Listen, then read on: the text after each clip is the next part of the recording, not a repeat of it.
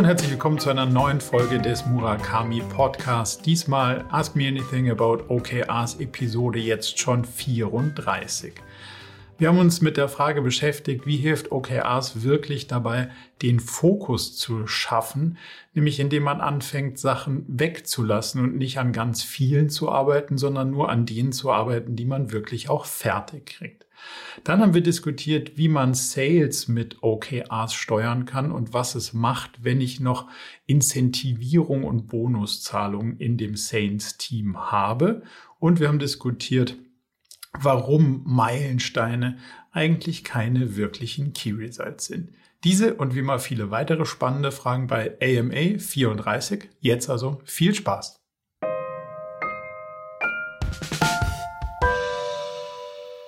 Also ganz herzlich willkommen zur nächsten AMA-Session. Jonas, du hast die erste Frage, wenn ich das richtig sehe. Ja, genau. Ich, ich starte mal. Ähm, es geht um den, den Scope ähm, der Objectives. Ähm, wir sind äh, ein äh, E-Commerce-Unternehmen in Berlin, machen OKRs seit oh, zwei Jahren bestimmt ähm, mit äh, ja, steigendem Erfolg. Ähm, was wir gemerkt haben, ich bin Produktmanager ähm, also arbeite in einem Scrum-Team und habe noch mal, sieben, acht Produktmanagement-Kollegen. Ähm, wir hadern immer etwas mit ähm, ja, dem Gefühl am Ende des Quartals, ja, dass nicht alles erreicht ist. Äh, gerade wenn du dir ja strategisch ein tolles Objective gesucht hast, ähm, was irgendwie auch sinnvoll wäre, dann bist du halt mit dem Quartal doch nicht ähm, am Ende. Ähm, das nächste Quartal kommt, jetzt sind schon wieder neue ähm, strategische Impulse da. Möglicherweise drängt sich sogar ein ganz neues Thema nach oben und du hast noch nicht mal mehr die Zeit, das irgendwie nachzuarbeiten, was glaube ich ja auch nicht unbedingt im, im OKR-Sinn ist. Also wie, wo, wo denkst du, können wir da noch besser werden? Haben wir uns zu viel vorgenommen? Ähm, Macht es dann vielleicht Sinn, im nächsten Quartal einfach zu sagen, hey, Timeout, wir machen jetzt erstmal mit dem vorherigen Thema weiter, um da voranzukommen? Wie, wie handeln wir das ähm, besser? Mm, also wahrscheinlich zu viel vorgenommen, das würde ich sagen, ist offensichtlich, sonst hättet ihr es ja erreicht. So. Mhm. Jetzt fragst du zwei unterschiedliche Sachen. Sollten wir dann so lange weitermachen? Also die Zeit ist abgelaufen. Sollten wir dann so lange weitermachen, bis wir die Ziele, die wir uns gesteckt haben, erreicht haben? Und da ist die Idee, nein, weil es ist ja ein Gleichtaktsystem. Das heißt, du sagst, okay, ich mache drei Monate und dann lege ich mir die Karten neu. So, und dann ist ja die berechtigte Frage, jetzt habe ich hier was Halbfertiges. Das ist ja das, was so diese ganzen agilen Frameworks irgendwie versuchen zu vermeiden. Du hast eine Menge Halbfertiges, aber nicht so richtig fertig. Und wenn du jetzt sagst, jetzt mache ich einfach so lange weiter, bis es ganz fertig ist, dann hast du ja möglicherweise das Risiko der Energie, die du da reinsteckst, verdoppelt im Verhältnis zu dem, was du ursprünglich bereit warst auszugeben. Deswegen ist die Antwort nicht so lange weitermachen, bis du dann doch endlich alles erreicht hast, was du wolltest, sondern einen Strich ziehen und sagen, jetzt habe ich drei halbfertige Sachen und eine neue Idee.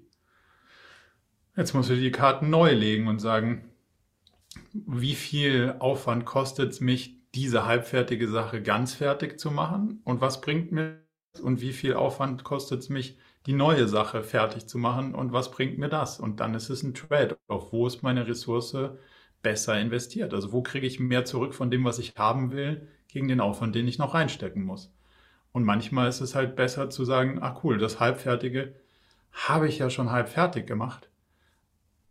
Aber dem dem guten, äh, dem schlechten Geld sozusagen noch Gutes hinterherzuwerfen, war noch nie eine gute Idee. Also wenn du sagst, jetzt habe ich aber da schon Arbeit reingesteckt, dann ist möglicherweise auch besser zu sagen, Sunk Cost hat mich nicht dahin geführt, wo ich hin wollte.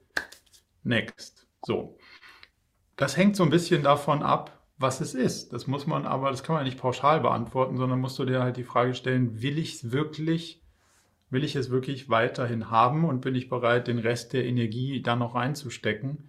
Und grundsätzlich wäre ja die Hoffnung, dass wir es schaffen, in diesem Quartal fertig wirksame Dinge zu produzieren und nicht lauter halbfertige Dinge. Und deswegen nehmt euch dann halt weniger vor, weil das Schlimmste, was euch passieren kann, ist, ihr habt alle Ziele erreicht und das Quartal ist noch nicht zu Ende. Das habe ich zwar noch nie gesehen, könnte aber, also theoretisch könnte es passieren. Und dann gehst du hin zu dem Stapel mit den Zielen, die du nicht für das Quartal gemacht hast und arbeitest einfach weiter. Also passiert ja nicht, dass dann Leute sagen, cool, dann mache ich jetzt einfach nichts die nächsten drei Wochen, sondern kann ich ja trotzdem was Sinnvolles machen. Also die Angst ist recht unbegründet, weil das Risiko nicht faktisch da ist. Das Risiko auf der anderen Seite, zu viel reinzupacken, um dann festzustellen, nichts davon ist fertig und nichts davon hat wirklich was gebracht, das ist ein Risiko, weil du hast lauter halbfertige Sachen produziert. Okay, kann ich gut nachvollziehen. Vielleicht kleiner Nachhaker, es sind halt auch oftmals ja. Themen sowas wie, wir wollen den Payment Service Provider wechseln. Da wissen wir schon, das nützt uns. Wir haben uns das angeschaut und sind, äh, wissen, der neue ist besser als der alte. Ähm, jetzt sind wir aber nicht ganz fertig geworden im Quartal. Also dann sind wir natürlich auch wild entschlossen, das im neuen Quartal zu machen. Ähm, ja. Das heißt, da ist es vielleicht einfacher, du hast, glaube ich, mal dieses Rasenmäh-Beispiel auch mal genannt, ne?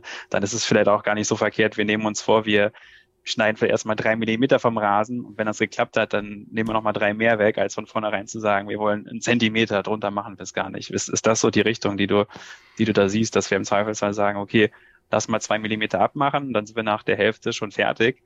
Wie du schon sagst, was ist denn denn so schlimm daran? Ist, ist das so die Richtung?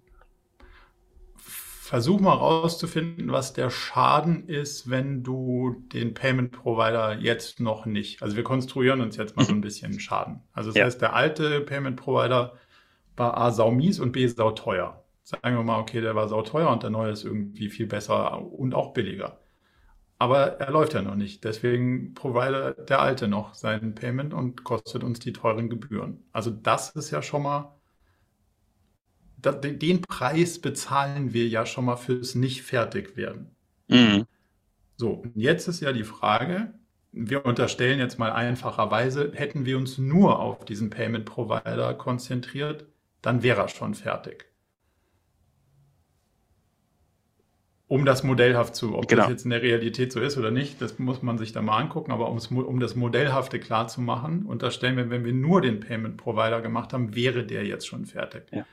So, und jetzt ist ja die Frage, was sind die anderen Sachen, die deine Energie, den Fokus aufgerieben haben, dafür, dass du dich mit zu vielen Sachen beschäftigt hast? Und war es das wert? So, das ist ein guter sagst, Punkt. Ja, ja, Da wird man wahrscheinlich was finden, wenn man mhm. sagt, also hier zahlen wir jetzt die doppelten Gebühren und da haben wir was so nitty-gritty irgendwie so ein bisschen versucht besser zu machen aber auch nicht wirklich, weil fertig ist auch nicht geworden. War es jetzt schlau, noch drei Monate lang einen halbfertigen Payment Provider mitzuschleppen und noch drei Monate ein halbfertig implementiertes CRM-System, Anbindung an irgendwas? Nichts davon generiert sein Benefit. Und das ist ja genau das Spiel. Diesen Trade-off halt sichtbar zu machen. Es ist zu einem Preis und ein halbfertiges Ding liefert halt nicht, was es liefern sollte. Das heißt, da hast du nicht den Reward gekriegt bei dem anderen auch nicht. Und deswegen ist die Idee, ja, dann lass mal weniger versuchen, Payment Provider oder CRM und das dann aber fertig, sodass es wirklich auch den Nutzen stiftet. Und das ist ja die Diskussion, die ihr beim nächsten Mal führen müsst. Kriegen wir wirklich die beiden Sachen oder die drei oder fünf Objectives, kriegen wir die wirklich hin? Und jetzt haben wir festgestellt, puh, von fünf kam gar nichts dann ist vielleicht irgendwie, ja, wir probieren es nicht mit fünf, sondern nur mit drei. Und dann stellen wir fest, wow, die drei haben aber gesessen. Das ist ja der Effekt, den ich haben will. Mhm. Prima, das hilft. Und vielleicht dann auch im, im Tagesgeschäft, auch, auch wenn man irgendwie nett sein will äh, und nochmal irgendwie mit einspringt bei einem Feuerwehrprojekt, dann doch sagen, hey, mal kurz ehrlich machen, dann ist es mit dem Payment Service Provider vielleicht dann auch nicht mehr drin dieses Quartal. Äh, ja. Freuen wir uns dann am Ende darüber, dass wir hier irgendwie einen kleinen Brand ne, im CMS oder so gelöscht haben. Äh, oder sollten wir vielleicht sagen, lasst mal gucken, ob wir es nicht anders lösen. Ja, schöner Gedanke, das hilft. Was, was dir vielleicht dabei so ein bisschen hilft, weil du gerade Feuer löschen sagst, und das ist ja so ein Triage nennt sich der Prozess ja, wenn du es richtig hart drauf anlegst, die Ressourcen auf die richtig wichtigen Dinge zu. Und wenn du das mal, wo es herkommt, so Medizin, Massenkarambolage, du läufst an lauter Leuten vorbei, die laut rufen, so. Und es ist sau schwierig, an denen vorbeizulaufen, aber nur dann kriegst du es halt hin, die wirklich zu versorgen, die du versorgen musst, weil die anderen, die noch schreien, sind wahrscheinlich nicht das größte Problem. Und das ist hier das Gleiche. Du musst halt gucken, so nicht mehr, wer ruft am lautesten. Und das ist ein guter Punkt, den du gemacht hast. Da will ich mal nett sein. Ich sage nicht, dass man nicht nett sein soll. Ich sage, man soll saunett sein, aber man muss dann halt auch wissen, was will ich denn eigentlich wirklich erreichen? Und so, wenn ich sage, so, ich will zwar nett sein, aber wenn ich dir jetzt helfe, wird das umfallen und das wollen wir beide nicht. Deswegen musst du hier alleine klarkommen und ich kümmere mich darum. Ist immer noch nett, aber verbindlich. Und das spielt da extrem mit und deswegen würde ich da drauf dann setzen. Hilft das soweit? Ja, prima, klingt gut. Ähm, genau. Ja, danke. Cool, danke dir. Theresa. Äh, ja, ich habe eine Frage ähm, zu Zielkonflikten. Also wir setzen in der Firma OKRs aktuell in allen Bereichen ein oder eigentlich fast jedes Quartal in allen Abteilungen.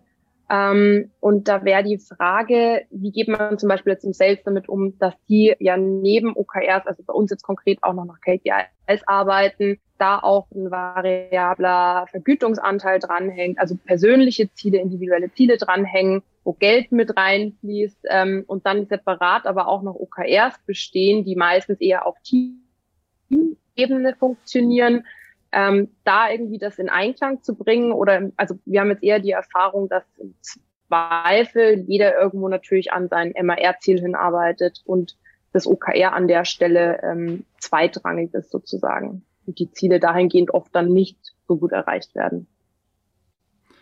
Kann überhaupt Hand in Hand gehen oder? Die Erfahrung teile ich. So. Aber das ist menschlich. Ne? Also wenn du Leuten sagst, guck mal, ich habe zwei Ziele für dich und für das eine gebe ich dir Geld, für das andere nicht. Womit beschäftigst du dich wahrscheinlich am ersten? Ist das, wofür du Geld Das nennt sich ja Incentivierungsstruktur und das tut genau, was es tun soll. Es incentiviert Leute, nach den Sachen sich zu richten, nach denen ich, also wo ich die Incentivierung hinlege deswegen brauche ich mich nicht wundern, wenn ich quasi Ablenkung von dem Zielsystem habe, wenn ich woanders noch Geldprämien auslote dafür, dass die Leute sich nicht an mein Modell halten. Also systemisch funktioniert es genau, wie es funktionieren soll. Aber wenn es nicht den gewünschten Effekt erzielt, dann muss ich halt aufhören damit, den nicht gewünschten Effekt zu provozieren. Also weg mit den individuellen Sales-Zielen und den damit verbundenen Dings hin zu, hey, wenn wir als Gruppe mehr erreichen, kriegt ihr alle noch einen viel größeren Bonus. Und noch geiler wird's, wenn wir nicht den Bonus da vorne hinlegen, nämlich bei Auftragseingang, sondern den Bonus da hinten hinlegen bei Kunde war zufrieden. Und dann ist ja immer die Diskussion, ja, puh, das kann ich ja gar nicht beeinflussen. Das Problem ist, wenn die, also wenn die Sales-Leute verkaufen, was sich verkaufen lässt, jetzt mal so sehr pauschal und in einen Sack gesteckt, brauche ich mich natürlich auch nicht zu wundern, wenn das nicht dazu passt, welche Probleme wir gerade lösen können, welche Waren oder Dienstleistungen wir haben oder welche Benefits wir erzielen können. Wenn wir das gar nicht liefern können, wenn wir Versprechen gegeben haben, die wir gar nicht leisten können, dann hängt das natürlich immer daran, dass da vorne jemand gesagt hat, geil, ich werde dafür bezahlt, dass ich was verkaufe. Ich habe das verkauft. Ob wir das jetzt können, ja, puh, das ist jetzt nicht mein Thema. Wenn du sagst, das ist wie, so ein bisschen wie Tetris. Das Puzzle fängt erst an aufzugehen, wenn alle Bausteine in der Reihe ineinander passen.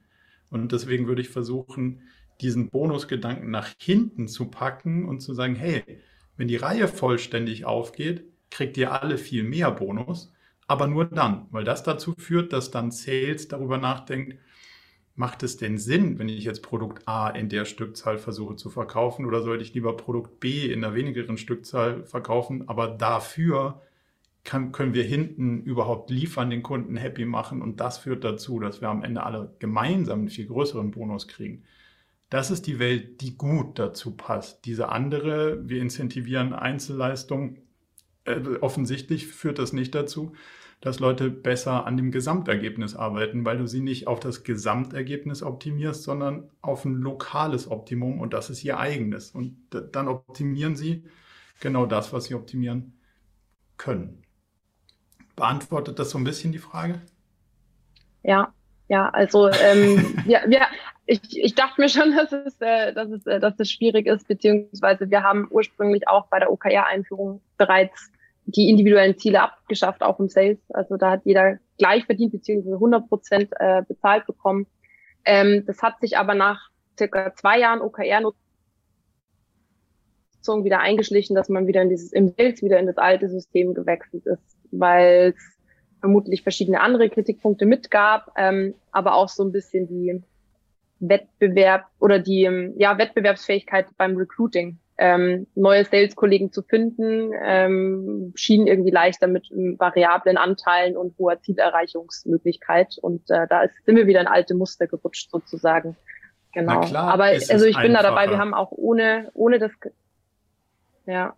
Aber du, ja. du ziehst natürlich dann auch genau die Leute an. So, und jetzt ist die Frage, genau. lösen, löst dieses das ist ja nicht für oder gegen die Leute. Ne? Das, macht, das sagt nicht, dass die Mitarbeitenden besser oder schlechter sind. Das sagt nur, die optimieren halt auf andere Sachen. So, und jetzt ist die Frage, willst du jemanden, der darauf optimiert, auf das lokale Optimum, oder suche ich lieber so lange, bis ich jemanden gefunden habe, der bereit ist, auf das globale Optimum zu optimieren, weil in Summe geht es nur dann auf. Weil wenn du gesehen hast, was passiert, wenn eine Menge Sales-Team sehr erfolgreich die falschen Sachen verkaufen, es ist, führt nicht zwingend dazu, dass das der Firma besser geht, sondern du hast danach halt eine Menge, sehr viel Komplexität, das auch wieder einzufangen und halbwegs dafür zu sorgen, dass das, was vorne versprochen wurde, hinten wieder eingefangen werden kann.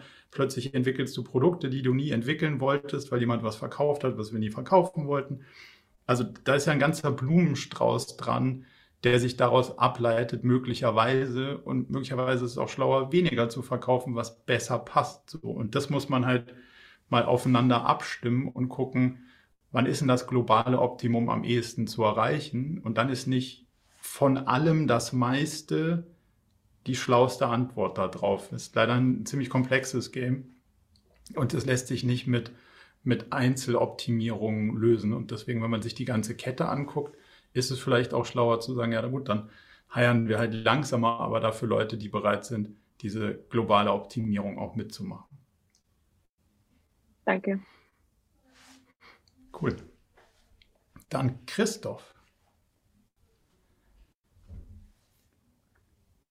Kann ich, ich habe ich hab eine eigene Frage auch, aber es interessiert mich gerade, was die Theresa gesagt hat. Also ähm, das, was du der Argumentation ist schlüssig, Marco. Ähm, ich habe jetzt gerade versucht, äh, die, die Anwendung im Unternehmen und, und ähm, wie man sowas, sowas gestartet zu durchdenken. Und jetzt ist natürlich das, was du sagst, super cool. Ähm, alle CEO, alle Abteilungsleiter haben sich allein und sagen, das ist das übergeordnete Ziel, da wollen wir hin. Und ähm, das gesamte Unternehmen ist incentiviert darauf, genau das zu erreichen. Das ist natürlich ein riesen Abstimmungsaufwand.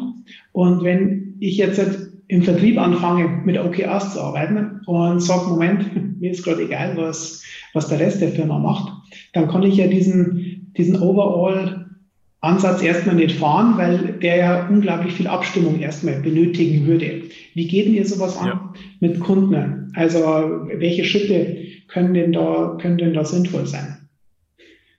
Zum CEO gehen und sagen, können wir nicht den ganzen Laden mit OKRs führen? Weil es ist ein ganzheitliches Steuerungssystem, was darauf optimiert ist, das globale Optimum herzustellen. Ja, das ist, also wir reden von Steuern in Komplexität. Das heißt, da sind eine Million Dinger und dieses globale Optimum zu treffen, wenn sich alle schlau dafür committen und bemühen, ist sau schwierig. Und wenn du dann sagst, so cool, jetzt haben wir ein Modell, was uns die Chancen erhöht, dass wir dieses globale Optimum mit allen Trade-offs, die da drin stecken, irgendwie treffen könnten, dann ist ja immer noch sauschwierig. Und wenn dann unterwegs Leute sagen, ja, interessiert mich aber nicht, ich mache hier nur meinen Teil, dann wird es ja schwieriger. So. Und wenn dann die Gesamtcompany-Führung sagt, ja, stimmt, habe ich verstanden, aber mach trotzdem nur mal den einen Teil, das ist unnötig schwer.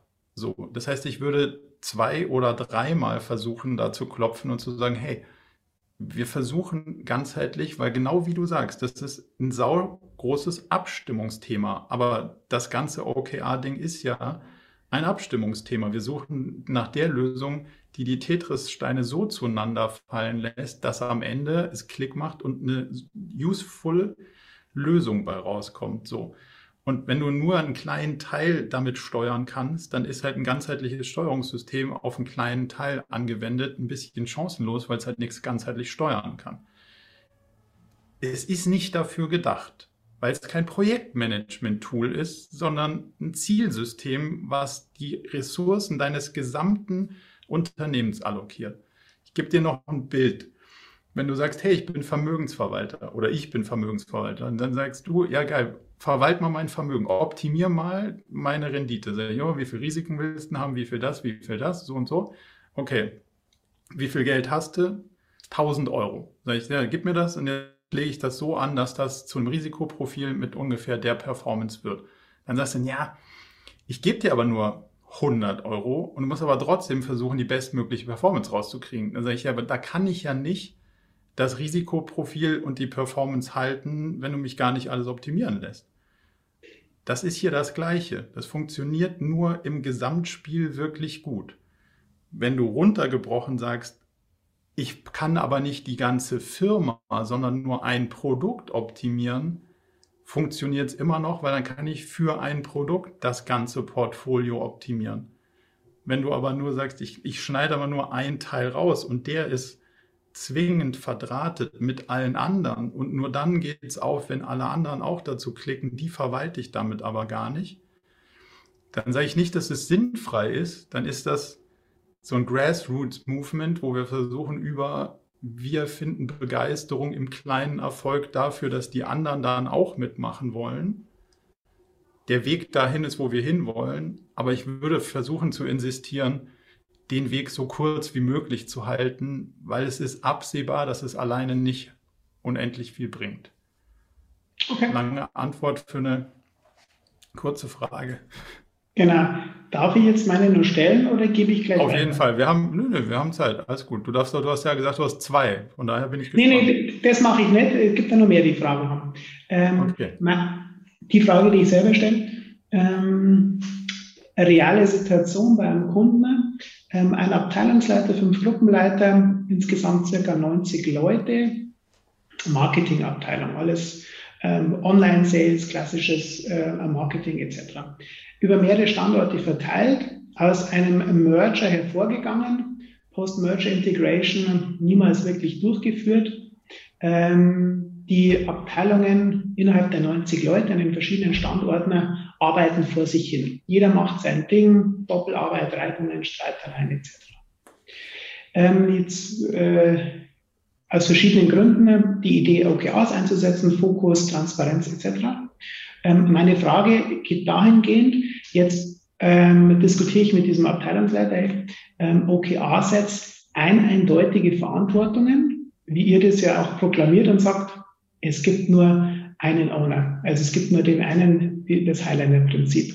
Und er sagt, hey, macht es nicht Sinn, dass wir ähm, ein OKR-Set ganz bewusst beispielsweise zwei Abteilungsleitern geben. Ich möchte nämlich, dass die zusammenarbeiten, die Hunde.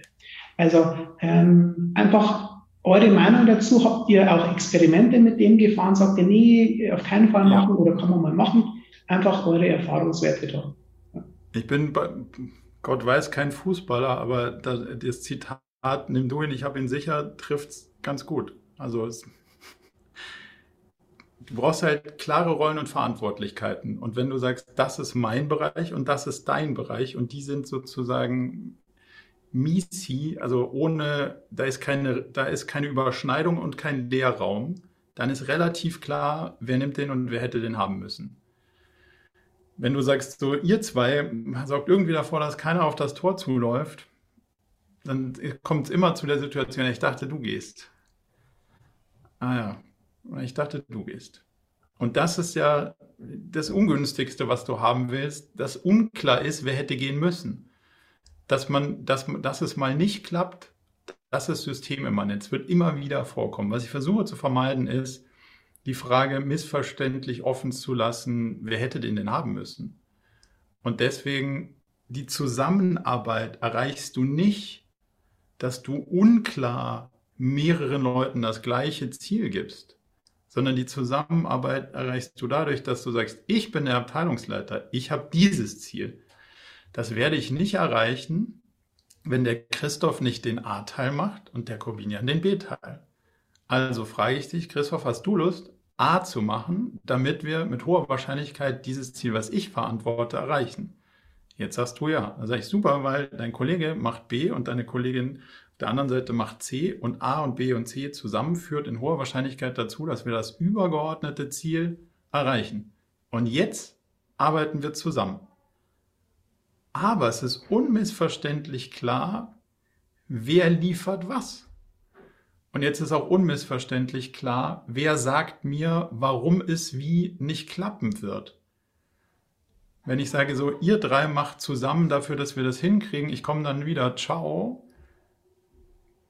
Wenn wir A feststellen, hm, die Wahrscheinlichkeit ist hoch, dass es nicht geklappt hat, dann wird es irgendwie zu so ein, ja, es war jetzt auch nicht klar, ich glaube, du machst das und du machst das und aber so richtig Bescheid, mir hat keiner Bescheid gesagt, dass es nicht klappen wird. Warum? Weil wir es nicht sauber rausdiffundiert haben. Wer verantwortet denn was? Und das ist ja, wir brechen es runter in Kausalitäten. Also A führt in hoher Wahrscheinlichkeit dazu, dass wir das Ziel da oben erreichen, in Kombination mit B und C. Hier entsteht die Zusammenarbeit. Wir wissen, dass das Hypothesen sind. Die müssen nicht stimmen, aber es sind die besten, die wir Stand heute haben.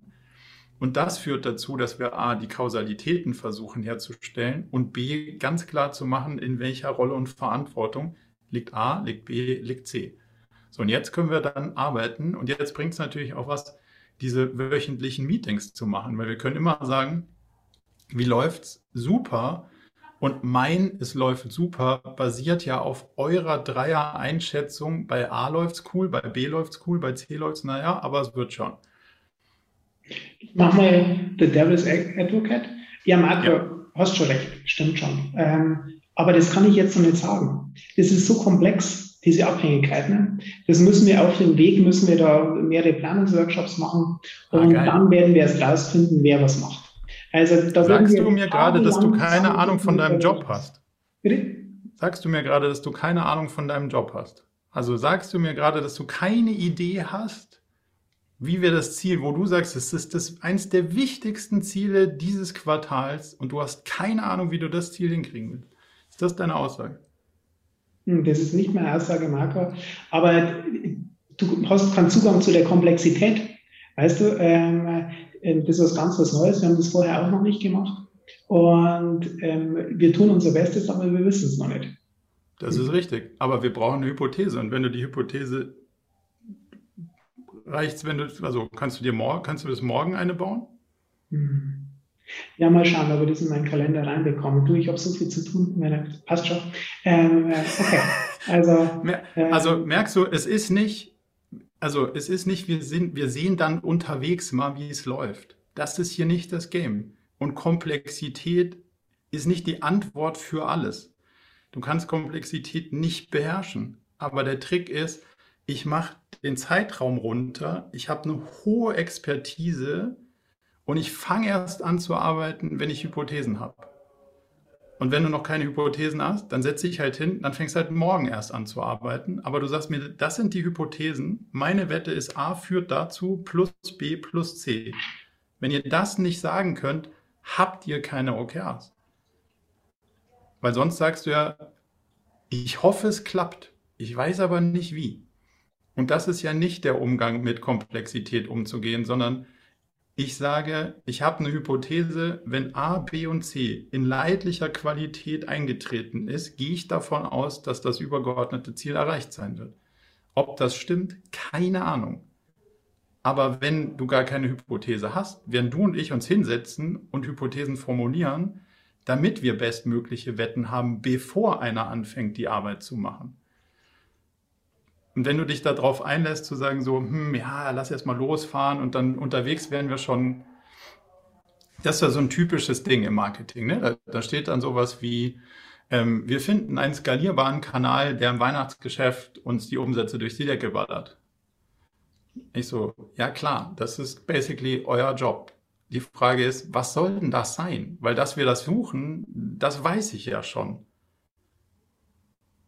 Das suchen Aber alle es wird kein Wunder immer. geschehen in den nächsten zwei Monaten. Nein, nein, es ist gut, es ist tatsächlich ähm, gute Ideen, speziell mit dem ähm, Komplexität nicht als Ausrede gelten lassen, sondern sagen, genau. hey, formuliere Hypothesen und ähm, in die Tiefe musst du steigen, dann wird sich dir das Wesen zeigen, einfach mal reinschauen und nicht von Teamleitern und, und, und Abteilungsleitern ähm, oberflächlich einen abspeisen lassen. Gut. Genau. Weil wenn du sagst, hey, es ist super wichtig, dass wir jetzt im vierten Quartal eine Marketingkampagne haben, die zu Weihnachten funktioniert, und dann ist ja die Aussage, cool, wir werden bis Weihnachten eine Kampagne finden, die hoffentlich funktioniert, da habe ich richtig Angst. So, und das würde ich mir auch nicht mit Komplexität irgendwie ankreiden lassen. Das würde ich mit so, ah, weiß nicht, ob du das, hm, weiß nicht. Ob, und dann fängt ja Micromanagement an. Das ist ja der spannende Punkt. Dann fängt es ja an, dass dir jemand da reingreift und sagt, ah, warte mal ganz kurz, da müssen wir jetzt aber mal genau drüber reden, weil, und das ist so ein, ist eine gute, also eine gute Differenzierung im Sprachgebrauch. Hier geht es ja nicht um Vertrauen, sondern um Zutrauen. Und als Marketingleitender würde ich dir das dann nicht zutrauen, dass das am Ende dass du wirklich hoffentlich eine Kampagne gefunden hast, die richtig krass performt hat, weil es ganz schön mit der heißen Nadel gestrickt ist und nicht auf einer Hypothese basiert. Wenn du aber sagst, meine Hypothese ist erstens, zweitens, drittens und das wird dann schon dazu führen, dass, können wir jetzt inhaltlich diskutieren, ob ich die Hypothese stütze und ob es die beste ist, die wir Stand heute haben oder nicht. Aber wir werden so lange diskutieren, bis wir eine Hypothese haben, und dann brauche ich dir auch nicht mehr zutrauen, weil dann sind wir uns ja einig, dass das die beste Wette ist, die wir haben. Und das ist der Unterschied. Dieses leere Worthülsen, hoffentlich finden wir was, was funktioniert. Gerade im Marketing ist halt eine Katastrophe. Das kann nur in die Hose gehen. Folgere ich dann richtig und dann gebe ich Ruhe. Ähm, um gute OKRs zu definieren, brauche ich, was ich in Scrum oder Safe Backlog Refinement nennen würde. Also ich muss vorher mal ein bisschen Hirn reinstecken und mir Gedanken machen, wo will ich denn hin? Und dann kann ich sinnvolle formulieren. Also ähm, absolut. Okay, gut, danke schön. Du brauchst, du brauchst Wetten, Hypothesen. Und es geht nicht darum, ich sage dir nicht, dass damit nicht der Weg offen bleibt. Weil wie du die Results herzauberst, der Weg ist offen. Aber welche Results ursächlich davon sind, dass du das Ziel, was du erreichen willst, auch erreichst, dazu brauchst du eine klare Vorstellung. Und ja, du musst eine Expertise in dem Feld haben und ja, du musst dir extrem Gedanken gemacht haben, weil du musst ja auch, und das ist so ein bisschen die, die Anschlussfähigkeit an Jonas Fragen von ganz am Anfang, du musst ja auch eine Vorstellung haben, krass, wie viel ist denn das? Also, wenn du sagst, so hoffentlich finde ich eine Kampagne und hoffentlich ist der Payment-Anbieter angebunden, hast aber keine Vorstellung, was das heißt, dann ist es ja auch relativ wahrscheinlich, dass es möglicherweise unterwegs nichts, nicht passieren wird, weil es einfach viel zu groß und sau unrealistisch ist. Deswegen musst du dir ja davor dich da so reingetaucht haben und, und dir ein Gefühl davon verschafft haben, was denn das eigentlich bedeutet und wie es klappen könnte. Super, vielen Dank. Danke. Deine zweite Frage schließen wir einfach hinten wieder an. Katharina.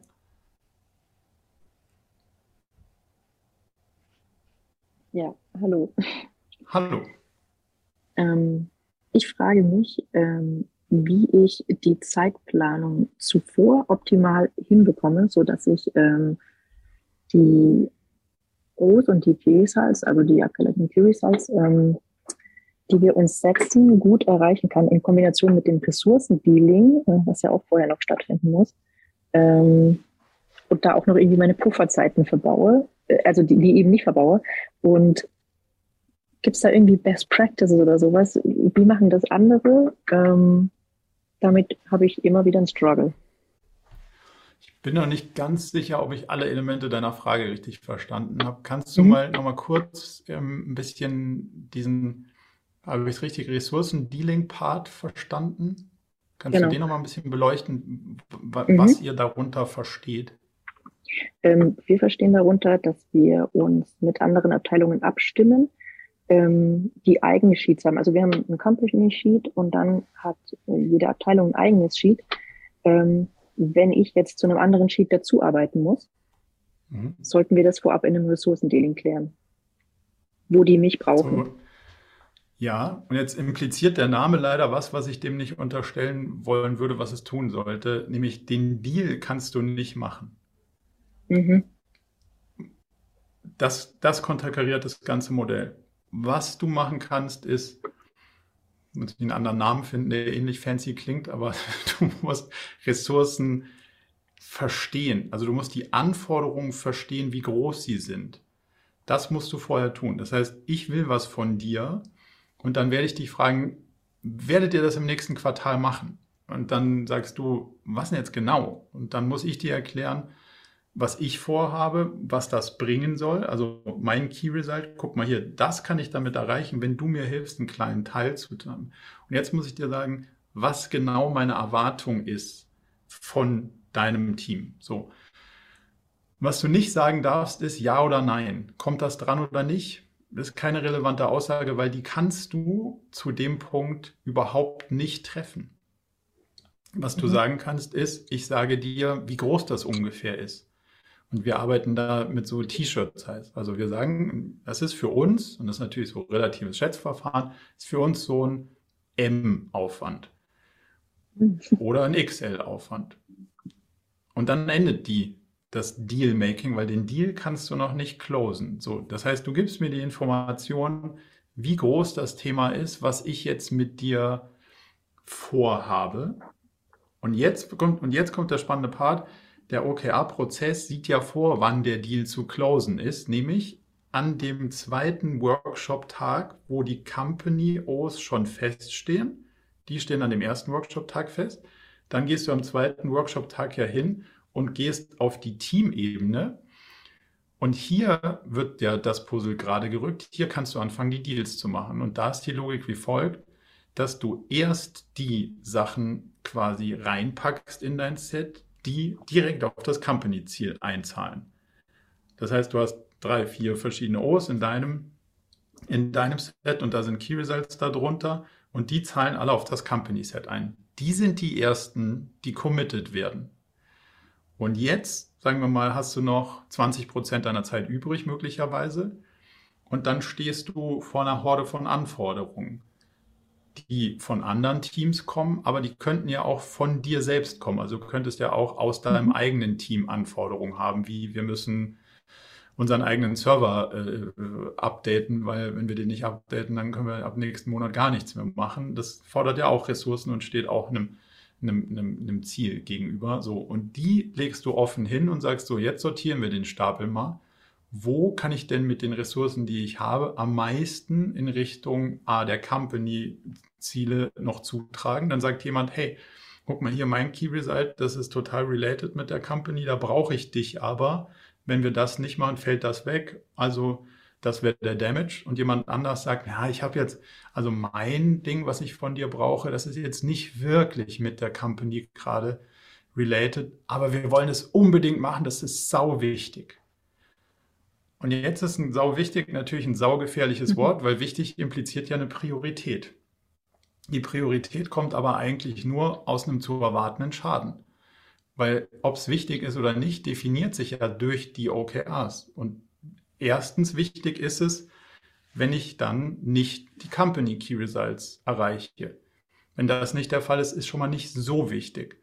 Das zweite ist, du erreichst deine eigenen Key Results nicht. Hm, ist in deinem Fall auch nicht so gegeben, auch nicht so wichtig. Der dritte Fall ist, jemand anders wünscht sich von dir, dass es die Key Results erreicht, die dann die Company unterstützen. Auch nicht der Fall. Also vierter Fall, jemand anders wünscht dich einfach sowas von dir. Und die kommen halt erst dran, wenn du immer noch nach den anderen drei wichtigen Kategorien Ressourcen übrig hast die Wahrscheinlichkeit ist relativ hoch, dass dann der Zettel schon voll ist, dass du deine Sachen schon ausdefiniert hast. Und dann musst du der anderen Person sagen, vielen Dank für deine Anforderungen, aber mit uns kannst du in dem Quartal nicht rechnen. Warum nicht? Naja, hast du ja gerade gesehen. Die Herleitung ist ja logisch und nachvollziehbar. Da kann ja auch niemand sagen, ich will aber trotzdem, dass du jetzt das machst, was ich mir ausgedacht habe sondern die Priorität ist ja klar hergeleitet. Hey, du bist an vierter Stelle auf dem Stapel da drüben.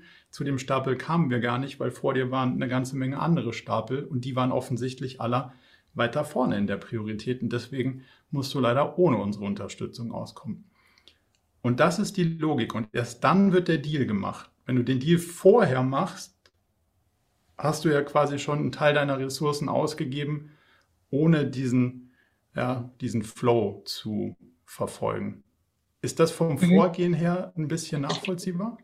Ja, ja, das macht Sinn für mich. Dankeschön für den Input. Und glaub, glaubst du, dass das damit dein Ressourcenproblem besser lösen kann? Ja, und Sehr gut.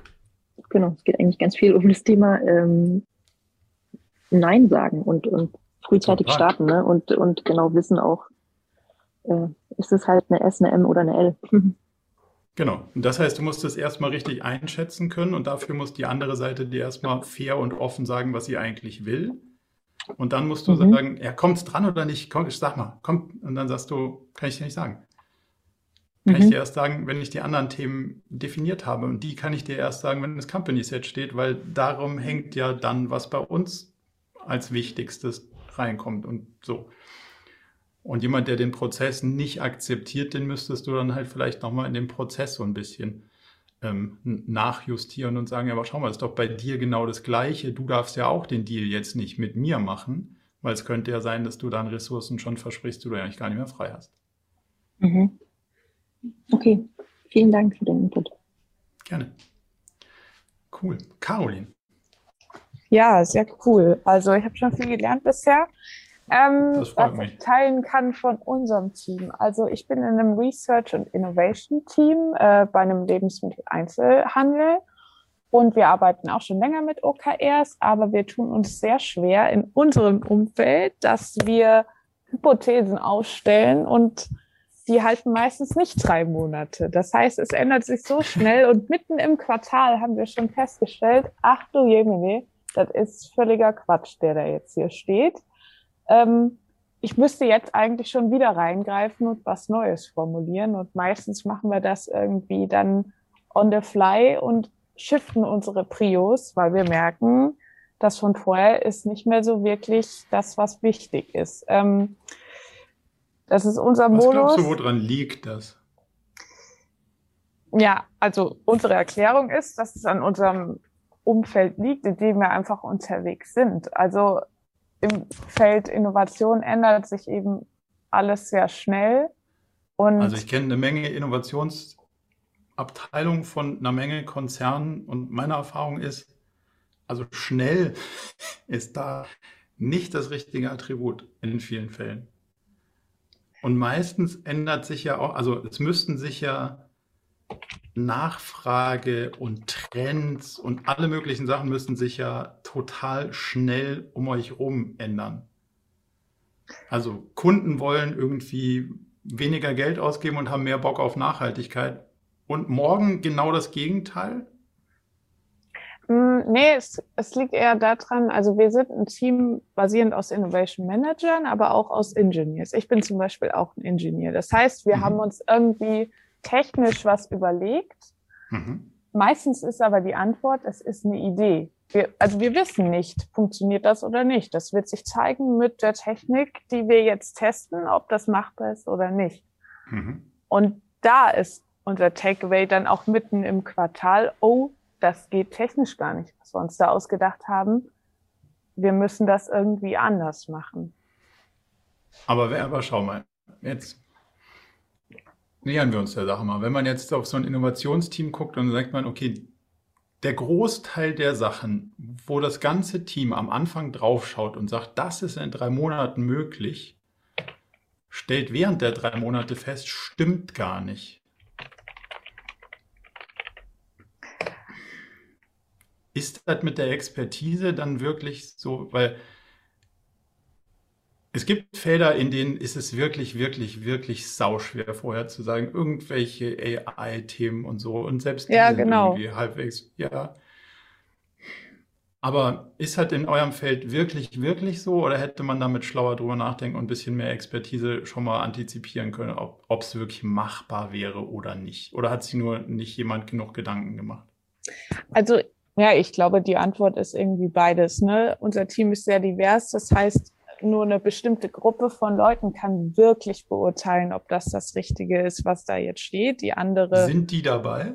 Ja, also wir machen das ähm, im Team. Also ich und ein Kollege sind auch dabei und ähm, sind in dem OKR-Management-Team mit drin, weil wir gesagt haben, hey, das macht keinen Sinn, wenn nur auf einer Manager-Ebene das gemacht wird, weil wir eben diese technischen Abhängigkeiten haben. Aber ich glaube auch, so wie wir OKRs formulieren, ist noch viel Platz nach oben. Kannst du so ein, also ohne jetzt die Inhalte zu verraten, kannst du so ungefähr mal so ein, so ein, so ein Beispiel geben, wo, weil möglicherweise hängt halt auch wirklich der, wenn du so schnell drehen musst und so schnell feststellst, das funktioniert alles nicht, dann ist es entweder zu sehr auf der Maßnahmenebene, wir müssen das an das anbinden und wir müssen das und das tun und nicht auf der Result-Ebene. Weil wenn du bei der Result-Ebene bleibst mit, vorhin hatten wir dieses Rasenmäh-Ding, wenn du bei der Result-Ebene dabei bleibst, am Ende muss der Rasen gemäht sein und zwar so und so viel in der und der Höhe, dann ist die technische Problemlösung, hey, der Rasenmäher, das, ich weiß auch nicht, wie ich den baue, hast du immer noch eine Sensor und Scharfe, ohne an dem Result irgendwas über den Haufen werfen zu müssen. Und das ist ja die Grundidee. So. Mhm. Das heißt, möglicherweise seid ihr viel zu sehr auf der auf der Umsetzungs- und nicht auf der Result-Ebene. Also was soll denn die technische Lösung an Results liefern, also gebracht haben und wozu soll das führen, sind ja die zwei Ebenen, die du eigentlich beantworten willst und nicht die, ich will A und B machen und stelle fest, ja, A habe ich, konnte ich gar nicht machen, weiß gar nicht, wie es geht, sondern dann muss ich halt B machen, um das gleiche Result zu hinzukriegen, aber das ändert ja an dem Result erstmal nichts. Ja, also jetzt ein konkretes Beispiel zu teilen, weiß ich nicht, ob ich das hier in der Runde machen darf und nicht. kann. Ähm, was aber vielleicht für uns spannend wäre, wäre äh, ein dedizierter Workshop mal mit dir oder mit dem Team von euch. Also da haben wir Interesse dran. Falls ihr sagt, das ist auf jeden Fall machbar, würde ich gerne auf euch zukommen und das mal irgendwie das. im Detail klären. Fände ich sehr cool das können wir auf jeden Fall machen. Also du, du musst nichts teilen, aber ähm, und ja, wir können auch quasi eure, eure Themen mal dediziert beleuchten. Das ist, das ist keine, das ist keine Frage. Okay. Kommen wir da für den Moment noch eins tiefer rein oder, oder beantwortet das jetzt erstmal so deine Frage? Ja, also ich kann noch eine sehr allgemeine Frage stellen, über die wir auch sowieso immer stolpern und das mhm. ist, ähm, ich habe ein O definiert und ich habe auch verschiedene Key Results ähm, mir überlegt, die auf dieses O einzahlen werden.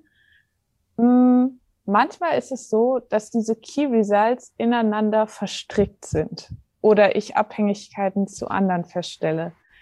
Sollten Key Results, die auf ein O einzahlen, immer autonom sein? Oder ist es so, dass ich sage, okay, das Key Result kann nur gemacht werden, wenn vorher das erfüllt wurde? Du meinst das gleiche Key Result, also äh, ein anderes Key Result für das gleiche Objective? Genau. Dann sind es Meilensteine.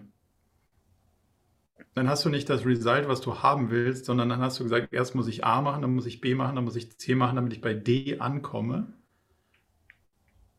Aber was ich nicht will, ist A, B und C, sondern ich will wissen, wie schnell, wie gut, mit wie viel Geld, mit wie viel Restenergie willst du bei D ankommen.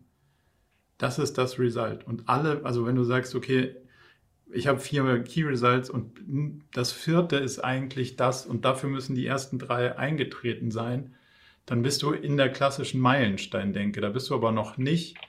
Das ist so um, bei diesem Rasenmäher, ich habe einen Bauplan, ich habe alle Teile, ich habe die Leute, die das können und jetzt muss ich das Ding noch zusammenbauen, dann muss ich jemanden finden, der es bedienen kann und dann kann ich Rasen mähen. Ist mir alles egal. Die Frage ist, du am Ende 100 Quadratmeter Rasen gemäht haben, ja oder nein? Mhm. Also weg von den Meilensteinen hin zu dem Result und dadurch löst sich wahrscheinlich schon viel. Cool, danke. Gerne. Jana. Ja, hallo. Ähm, ich hallo. hätte noch eine Frage, die unterwegs jetzt gerade bei mir aufgetaucht ist, weil du am Anfang mal gesagt hattest, ähm, macht die Objectives ruhig auch ein bisschen kleiner, sodass ihr die auch erreichen könnt und wenn ihr zu früh fertig seid, könnt ihr euch das nächste schnappen. Das macht auch erstmal so alles Sinn. Aber jetzt steht ja ganz häufig da, dass man bei den Objectives irgendwie die ambitioniert formulieren soll und äh, davon ausgeht, dass 70 Prozent Erreichung dann irgendwie auch schon ein Erfolg sind. Das widerspricht sich für mich jetzt so ein bisschen gegenseitig. Was würdest du mhm. denn empfehlen? Ja, oder ich habe es falsch verstanden. Ja, ich, ich würde es kurz, also es widerspricht sich nicht, so wie, also ich, ich versuche es mal zu sortieren und dann schauen wir, ob es sich immer noch widerspricht, so rum. Diese, ich gehe gleich nochmal auf dieses Moonshot-Ding aus, weil da wird auch einiges missinterpretiert. Diese 70 Prozent beziehen sich ja auf die Key Results. So, das heißt, da versuche ich einen messbaren Erfolg hinzukriegen, der die Wahrscheinlichkeit steigert, dass das Objective Wirklichkeit wird. Jetzt habe ich drei oder vier Key Results, die alle in einem bestimmten Ambitionsgrad äh, eingestellt werden. Und nochmal, das ist unabhängig von der Anstrengung, die ich da reinstecke, sondern idealerweise können die mit gleicher Anstrengung beliebig skalieren. Anders als das Meilenstein-Beispiel gerade, was Caroline gemacht hat. Das ist nicht unabhängig von meiner Energie skalierbar, sondern das hängt halt, der Meilenstein hängt astrein an der Energie, die ich reinstecke. So deswegen sind die Results ja die, die ich erzielen will. Und die sind erstmal unabhängig von der Energie, die ich da reinstecke. Das heißt, was ich vorhin gesagt habe, macht weniger O's. So, und die O's haben unterschiedliche Treiber, die unabhängig von der Energie, die ich reinstecke, unterschiedlich hoch skalieren können. Das heißt erstmal, das hat mit der Arbeit recht wenig zu tun. Sondern ich also, versuche weniger Ziele zu erreichen und die mit, einer, mit einem höheren Impact zu untermauern, der erstmal nicht zwingend von meiner Bemühung abhängt. Weil das Result eben idealerweise skaliert, ohne an der Bemühung gekoppelt zu sein, sondern ich kann ganz viel exponentiell rausholen. Und deswegen, wenn ich weniger Objectives versuche zu, hinzukriegen, das wirkt auf die Ressourcen. Aber den Impact, den ich da drunter lege in den Key Results, der ist idealerweise nicht zwingend von den Ressourcen erstmal abhängig, sondern von der Schlauheit der Lösung. Also war dein Aufruf hier nicht kleinere Objectives zu machen, sondern weniger, auf die man sich dann eben fokussiert, so. Und ja, weniger oder, also kleiner das kann natürlich auch schon, also wenn du das mhm. gleiche Ziel kleiner machst, dann hat das natürlich auch, also den Anspruch zu reduzieren. Und das ist auf dieser Objective-Ebene. Und darunter die Key Results, die sind nicht die, die du reduzieren willst. Und dann ist auch kein Widerspruch in den, in den zwei Sachen. Also idealerweise weniger Ziele und weniger ist natürlich auch durch kleiner im Sinne von Mhm. Die sind ja nicht messbar. Das ist ja nicht der, der Impact, ja, der, ja. der groß oder klein wird, sondern ich versuche inhaltlich weniger Dinge zu erreichen. Und das führt dann zu weniger Überforderung, weil machbarer. So. Und vielleicht noch ein Satz zu dieser, diese Moonshot-Logik, die da drin steckt, die wird halt oft missverstanden oder fehlinterpretiert, weil es halt nicht funktioniert, wenn du mehr von dem Gleichen machst, was du schon kanntest und das aber mit deinem Aufwand korreliert. Was dich dieser Moonshot ja eigentlich lehren will, ist, das, was du schon weißt, wie es manuell geht, funktioniert so nicht zehnmal so viel, sondern es geht nur inkrementell besser. Aber wenn du sagst, hey, jetzt mach mal zehnmal so viel, dann geht der Weg, den du kennst, nicht und deswegen brauchst du einen ganz anderen und der ist idealerweise frei von deiner Bemühung. Also der skaliert nicht genauso mit der Bemühung von dem Ergebnis. Wenn du aber sagst, ah, ich will mal 10% mehr machen, dann versuchst du das aus der Bemühung zu holen. Und das ist ja, das ist der spannende Punkt, dass du genau das versuchst, gedanklich hinzukriegen, die Leute daraus rauszunehmen, sich mehr anzustrengen, sondern mit den gleichen Ressourcen schlauer darüber nachzudenken, was ganz anderes zu tun und dann einen größeren Impact zu haben aber nicht so lange dran ziehen, bis sich alle mit den Ressourcen, die sie haben, über den Haufen werfen. Und das wird da in dem Kontext auch ganz gerne irgendwie durcheinander gebracht. Haben wir damit die, die Widersprüchlichkeit aufgelöst? Ja, hat geholfen. Dankeschön. Cool, danke. Caroline noch. Äh, ja, ich zögere gerade, weil der Christoph hatte, glaube ich, auch noch eine Frage. Ne? Den kriegen wir auch gleich noch unter. Okay. Meine Frage ist auch relativ easy zu beantworten, glaube ich. Und das zwar. Sag, das sagst du. ähm, welches äh, Tool empfiehlst du oder welches Tool würdest du uns an die Hand geben. Was ist der Favorit? Nicht einfach zu beantworten. Was okay. benutzt ihr denn im Unternehmen sowieso schon so für Tools? Also wir haben aktuell Perdue. Und nicht OKR-relevante Tools? Ähm, also wir, es gibt natürlich irgendwie Jira-Board, aber das ist ja zu weit weg. Also rein, ja, wir haben Miro an sich, aber das ist alles weiter weg von den OKR-Themen. Was für Tools meinst du jetzt genau? Zum also Organisieren? Wie, ja, sowas wie Confluence und Jira kann man benutzen, sowas ja. wie, also ich sage nicht, Perdue ist eine schlechte Lösung, ne? keine Frage. Viele der dedizierten OKR-Lösungen machen Sachen, die wir nicht zwingend als hilfreich erachten. Sachen zu berechnen, um dir ein Bild zu geben, wie du eigentlich stehst. Auf Sachen, die nicht normiert und nicht gewichtet sind, lässt sich unserer Meinung nach dann gar nichts berechnen. Da kann ich zwar irgendwelche bunten Bilder draus malen, aber es sagt mir halt nichts und es sollte auf jeden Fall nicht dazu führen, dass ich mich fühle, als ob ich meine Ziele erreiche oder nicht. Deswegen sind wir da so ein bisschen toolmäßig immer einen Ticken vorsichtig. Und wir glauben, dass du sehr nah an die Arbeitsebene musst. Also da, wo die Kommunikation und die Aufgabe stattfindet, da sollten auch irgendwo deine OKRs beheimatet sein, damit du halt diesen, damit diese zwei Welten aufhören zu existieren. Hey, ich habe meine Ziele und dann muss ich irgendwo die Arbeit machen. Idealerweise hast du halt da, wo die Arbeit stattfindet, findet auch am besten die Kommunikation statt. Also es gibt ja zielgerichtete Kommunikation und die gehört zu dem Task und es gibt nicht zielgerichtete Kommunikation und die gehört in sowas wie Slack zum Beispiel. Und wir glauben, dass die zielgerichtete Kommunikation, die Arbeit und das Ziel, dass das irgendwo so in einer Welt ganz gut stattfinden sollte. Und dann ist die Frage, welches Tool nutzt ihr intern dafür? Und dann würde ich versuchen, damit eine Welt zu bauen, die da möglichst nah dran ist weil dieses, ah, wir haben einen Drilldown und das berechnet sich aufgrund von das, das stimmt halt inhaltlich meiner Meinung nach sowieso nicht. Und deswegen sind das Features, die zwar nice sind, aber nicht so wirklich zum Steuern helfen. Dann würde ich lieber den Tod sterben, dass das nicht so schön animiert ist, aber dafür dann näher da ist, wo die Leute eh ihre Arbeit machen. So wäre meine Antwort. Leider eine längere Antwort auf eine kurze Frage, als du dachtest. Passt soweit? Dann Christoph noch, deine zweite Frage zum Abschluss. Ich habe mich umentschieden und noch eine Anschlussfrage an Caroline. Und zwar, okay, gut.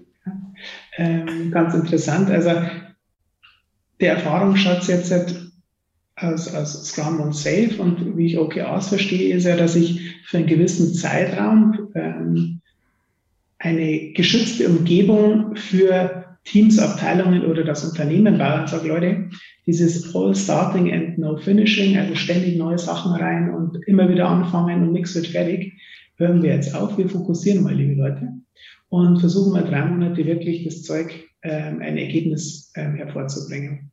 Jetzt gibt es ja Umgebungen, wo das nicht notwendigerweise funktioniert. Jetzt in der Serviceabteilung, wo ich beispielsweise morgen nicht weiß, IT-Service, ähm, wie viele Calls kommen rein, wie komplex sind die, ähm, da, da tue ich mir oft schwer zu planen und ein, zwei, drei Monate vorauszuschauen. Meine Frage an euch, also die Taktung ähm, der Quartale und Monate und ähm, die ganze OKR-Denke auf Fokussierung drei Monate, funktioniert das immer? Oder sagt ihr, hey, es gibt auch Umgebungen, da haben wir die Erfahrung gemacht, da funktioniert es nicht, da sind OKRs nicht geeignet ähm, als Steuerungsinstrument. Ja. Absolut. Also OKRs ist ein, ist ein agiles Steuerungs, auch wenn ich das morgen irgendwie überstrapaziert finde, aber was wir ja versuchen ist, wo Ursache-Wirk-Prinzipien anders sind und sich verändern und ich nicht genau weiß, und das definiert ja Komplexität, wenn ich hier ziehe, weiß ich nicht, ob sich da drüben was bewegt. So. Und ich weiß nicht, wie sich die Zukunft verändert. Das heißt, ich muss dauernd irgendwie, mathematisch würde man so iteratives Näherungsverfahren sagen. Ich muss so ein bisschen gucken, das und das, naja, jetzt hat sich's bewegt, cool, dann geht's weiter da lang. Es gibt aber auch Sachen, die sind nicht komplex, die sind nicht mal kompliziert, die sind einfach. Beispiel, du gehst in eine Maschine, in, in, in, in eine Werkshalle, so Shopfloor, und gehst dann dahin und sagst so, hey, mal, lass mal heute überlegen, was ich heute mit der Maschine so machen könnte. Da würde ja keiner auf die Idee kommen, sondern es gibt einen klaren Prozess. Man muss beide Hände an die Maschine machen, sonst ist einer davon irgendwie ab. Und dann macht die Maschine genau das und der Prozess hoffentlich auch, wozu sie gebaut wurde, nämlich das zu liefern in der Menge, Qualität, Preis, Güte, wie es gedacht ist. Da ist nichts unsicher und da brauche ich auch kein System bei steuernden Unsicherheit, weil genau das habe ich da nicht. Da ist keine Unsicherheit, die ich steuern muss. Deswegen ist an der Ebene relativ wenig, dieses Tool kann da nicht viel entfalten, weil es gar kein Problem gibt, dass es damit zu lösen gibt. Und das ist so, wenn du zum Beispiel sagst Callcenter, auf der Agent-Level im Callcenter macht es auch keinen Sinn, einen Agent damit zu steuern oder jemanden, der da sitzt, weil es einfach nicht die Idee verfolgt, wie du sagst, so ich sperre Leute in einen Raum, jetzt überlegen die sich Ziele und dann lasse ich die drei Monate lang in Ruhe und dann machen die sich genau die Gedanken, die sie dann gemacht haben, die exekutieren sie dann und gucken, ob das auch alles so aufgeht die sind ja gar nicht, die werden ja gar nicht in Ruhe gelassen, sondern dann wird dauernd gesagt, so, hey, jetzt habe ich was und das muss gemacht werden. Das heißt, es folgt ja gar nicht dieser Grundidee. Und an diesen Elementen, da muss ich dann aufhören. Also im Callcenter gibt es dann idealerweise ein Ticketsystem. Dann hat, dann hat das ganze Callcenter-Team ein OKR-Set, aber die einzelnen Leute nicht. Die verfolgen diesen Ticketprozess. Genauso wie jemand, der 25 äh, Maschinen und einen ganzen Maschinenpark in der Werkshalle verantwortet. Die Person hat ein OKR-Set, die da drunter nicht, weil die machen halt das, was der Prozess ihnen sagt. Und da muss ich natürlich gucken, passt das Tool zu dem zu lösenden Problem? Und wenn die Antwort ist nein, dann lasse ich es an der Stelle wahrscheinlich eher lieber. Und das andere Ende, ähm, chaotische Umgebungen? Dafür ist es ja gemacht. Also, und wenn ich jetzt ja die drei Monate aber als, als, Taktung, einfach die drei Monate als Taktung, ja. macht es immer Sinn? Oder auch kürzere Intervalle mal? Da müsste schon so viel also ist ja, der, die drei Monate ist ein Trade-off. Der Trade-off ist zwischen, wie gut kann ich die Realität nach vorne abschätzen und wie viel Aufwand stecke ich in die Planung. So, wenn ich jeden Tag aufwandsneutral planen könnte, würde ich jeden Tag aufwandsneutral planen, geht aber nicht, weil ist nun mal Arbeit. So, wenn ich ein Jahr lang plane, merke ich, die Unsicherheit ist so groß, dass die Planung eh nicht stimmt, also ist der Trade-off auch nicht gut die beste, das beste Preis-Leistungs-Verhältnis kriegst du in der Regel bei drei Monaten. So kannst du dir so vorstellen, wie die Scheinwerfer können drei Monate nach vorne leuchten und das kann ich halbwegs ganz gut sehen. Was da vorne nach der Kurve kommt, I don't know. Deswegen beschäftige ich mich damit nicht so. Und das ist eigentlich ein guter Trade-off zwischen die Planungsgenauigkeit stimmt halbwegs aufgrund der Scheinwerfer. Die drei Monate kann ich so okay abschätzen und der Aufwand, den ich da reinstecke, der ist das, der ist das wert. So. Und das ist eigentlich der, das Verhältnis, warum die drei Monate in der Regel gut sind. So, und jetzt kannst du, wenn du davon abweichen wollen würdest, müsstest du diese Trade-off-Beleuchtung machen. Wir haben die aber selten gesehen, dass die irgendwie bei vier Monaten oder bei zwei Monaten oder bei monatlich deutlich besser aufgeht als bei den dreien. Okay, danke. Nachvollziehbar? Mhm, passt. Dankeschön. Sehr gut.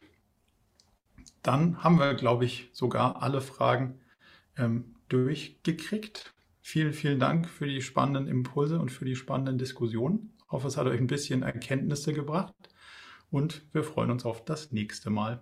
Also, bis dahin, macht's gut.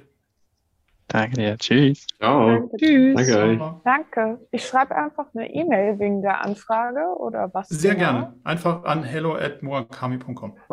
Ich Genau. Okay, cool. Stand auf der Website, glaube ich, auch nochmal, ne? Ja. Super, danke. Ciao. Danke. Ciao. Ciao. Zum Abschluss noch ein kleiner Hinweis in eigener Sache. Wir haben ja nicht nur diesen spannenden Podcast, sondern auch einen Newsletter, bei dem wir uns versuchen, so aus unterschiedlichen Perspektiven dem Thema zu widmen, wie man eigentlich sein Leben und ein Unternehmen heute so wirklich führen kann und soll. Von daher gibt es da einmal im Monat ähm, ganz spannende Perspektiven und natürlich kriegt ihr über den Weg auch immer mit, welche neuen Podcast-Episoden stattfinden, welche Events wir vielleicht online haben und viele andere Sachen. Von daher meldet euch am besten gleich zur Mailingliste an unter murakami.com/newsletter.